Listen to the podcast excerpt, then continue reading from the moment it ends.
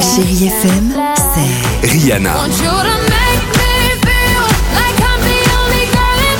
Des souvenirs,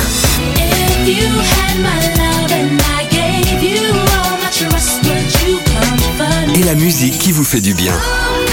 Do this just for me. I don't ask so much. Give me love, give me love, give me love, baby. c'est ça Chérie FM. Feel good music. Chérie FM. À voir sur vos écrans, la chronique de Marc Choquet. Bonjour à tous. Au sommaire cette semaine, le grand retour de Nicolas Cage, de l'aventure avec Sandra Bullock et un excellent thriller français. Un talent en or massif, c'est la comédie américaine de Tom Gormican avec un Nicolas Cage irrésistible.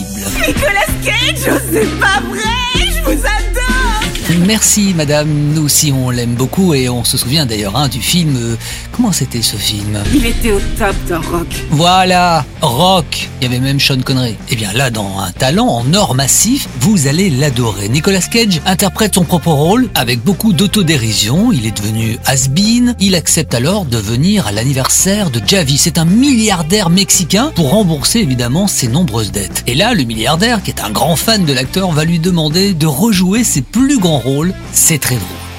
Et puis je poursuis dans le registre du fantastique et de l'aventure avec Le secret de la cité perdue avec Sandra Bullock et Channing Tatum. Mademoiselle Sage, j'ai apprécié votre roman sur la cité perdue et je pense que vous êtes la seule qui puisse m'aider à trouver ce trésor. Sandra Bullock interprète une auteure à succès de romans à l'eau de rose et elle doit faire la tournée de promotion de son dernier ouvrage avec le modèle de la couverture. Mais à la suite d'un enlèvement, ils vont se retrouver tous les deux coincés dans la jungle. Qu'est-ce que vous faites? Faites pas ça Sortez de là On n'est pas dans un de mes romans. La jungle dévore les gens comme nous. De l'aventure, je vous dis.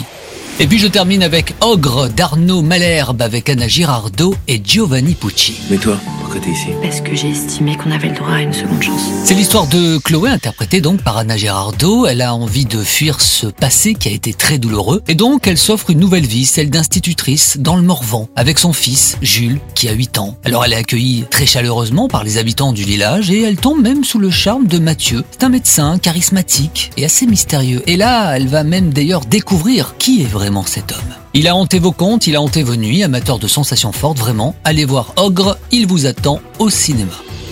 Clap de fin pour encore une belle semaine de cinéma et rendez-vous bien sûr mercredi à 10h45 avec Caroline Alexis et le week-end à 10h45, même heure bien sûr, sur Chéri FM. Très bon ciné à tous. Retrouvez cette chronique en podcast sur chérifm.fr.